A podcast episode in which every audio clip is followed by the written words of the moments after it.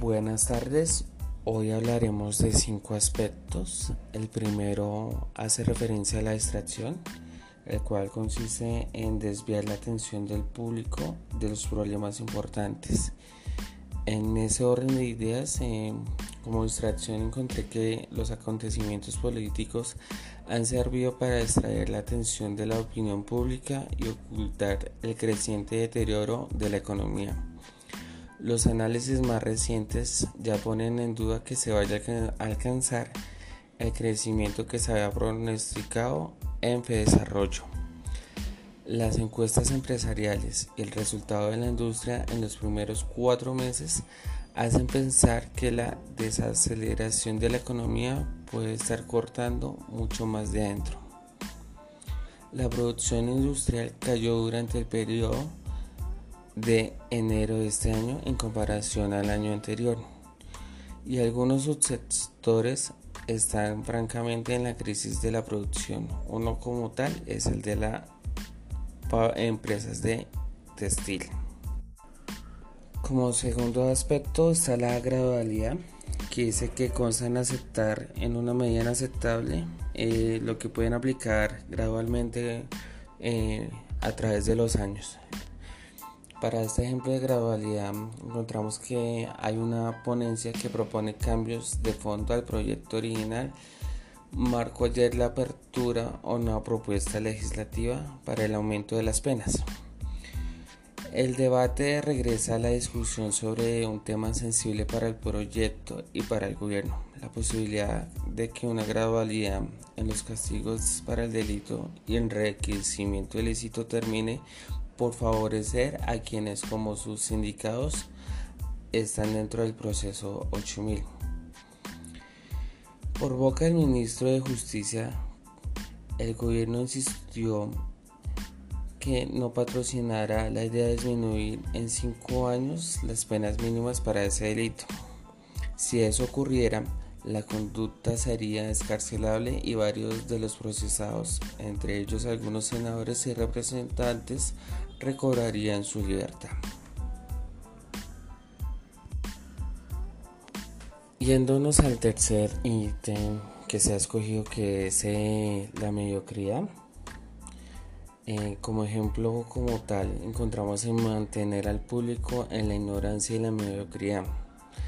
Hacer que el público sea incapaz de comprender las tecnologías, los métodos utilizados para su control y esclavitud, la calidad de la educación dada en clases sociales inferiores debe ser la más pobre y la más mediocre posible de forma que la distancia de la ignorancia que planea entre las clases inferiores y las clases sociales superiores sea y permanezca imposible de alcanzar para las clases inferiores.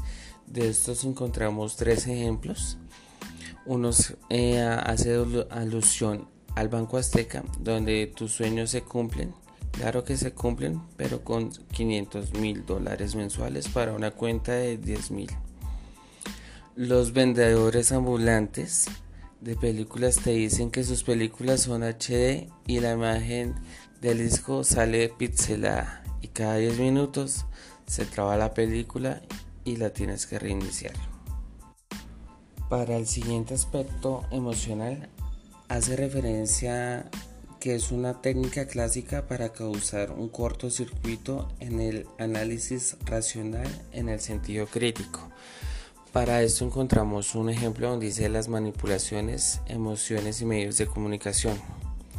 Esto hace referencia a la espiral del silencio, el miedo a hablar en ambientes concretos de la vida cotidiana sobre temas controvertidos, cuando se tiene una opinión no acorde al pensamiento mayoritario. Es el inevitable precio por pagar por un buen número de ciudadanos y ciudadanas cuando el monopolio de la información está en manos de unos pocos privilegiados cuyo único interés es defender sus privilegios. Los medios privados, los grandes medios, ponen mucho énfasis en la construcción de un pensamiento único acorde a la defensa de su estatus. Esto es sobre Amanda sabido ya.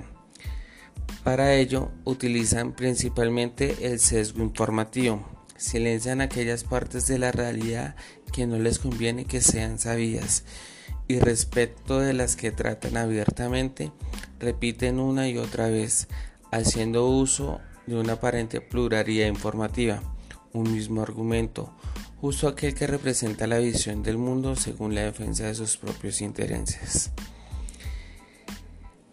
Es algo que cualquiera mínimamente informado puede comprobar por sí mismo con apenas echar críticamente un par de ojeadas a cualquier medio de información en manos de la burguesía. Da igual una empresa, una prensa escrita que en radio, televisión o internet. Es algo, además debidamente tratado y denunciado en cualquier medio de comunicación alternativa. Hay algo, sin embargo, mucho más difícil de percibir a simple vista, la manipulación que estos medios hacen a través del tratamiento informativo que dan a las noticias de las emociones de la ciudadanía. Muchas gracias.